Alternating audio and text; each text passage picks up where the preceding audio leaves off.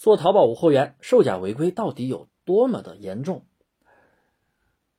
先订阅一下我的专辑，然后评论六六六，在音频下方的联系方式来找我领取课程。很多人不把售假违规当回事儿，但是售假这件事儿真的太大了。绝大部分做淘宝无货源的人都经历过售假违规吧？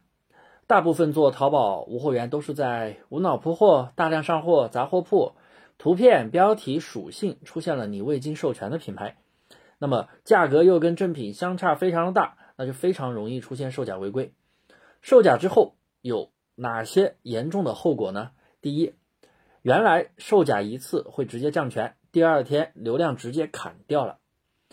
现在呢，虽然售假一次、两次都不降权，但是售假一次你就没有办法报活动，而不是说十二月三十号就清零，三十一号清零了可以报，不是，它是计算的。近一年之内，也就是近三百六十五天之内，你都没有办法参加活动。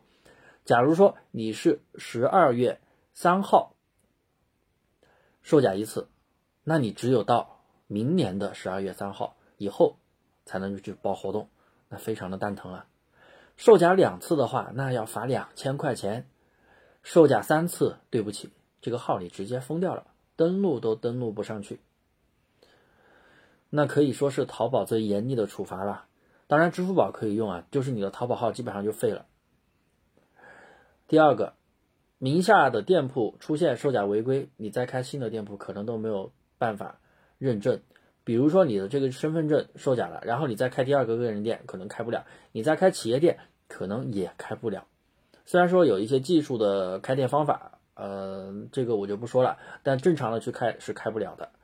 还有一个问题就是。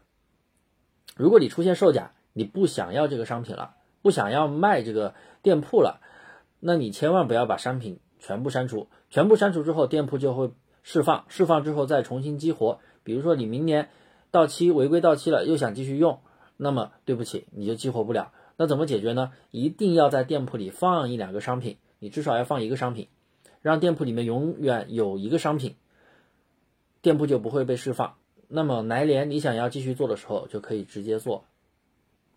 所以啊，大家千万不要把售假不当回事儿，在选品的时候一定要多多注意。有新手朋友听到这里可能有点害怕，售假这么严重啊，是不是很容易出现？别怕，没有那么容易出现的。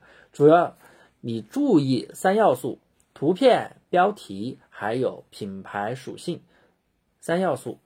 不要乱用品牌词，基本上不会出问题。你只有那些用软件大量铺货的朋友，出现售假的几率才非常的大。你正正经经的做店，正正经经的选品，精细化运营，啥事儿没有。好了，大家订阅我的专辑吧，每天分享淘宝无货源精细化运营的小技巧，有问必答。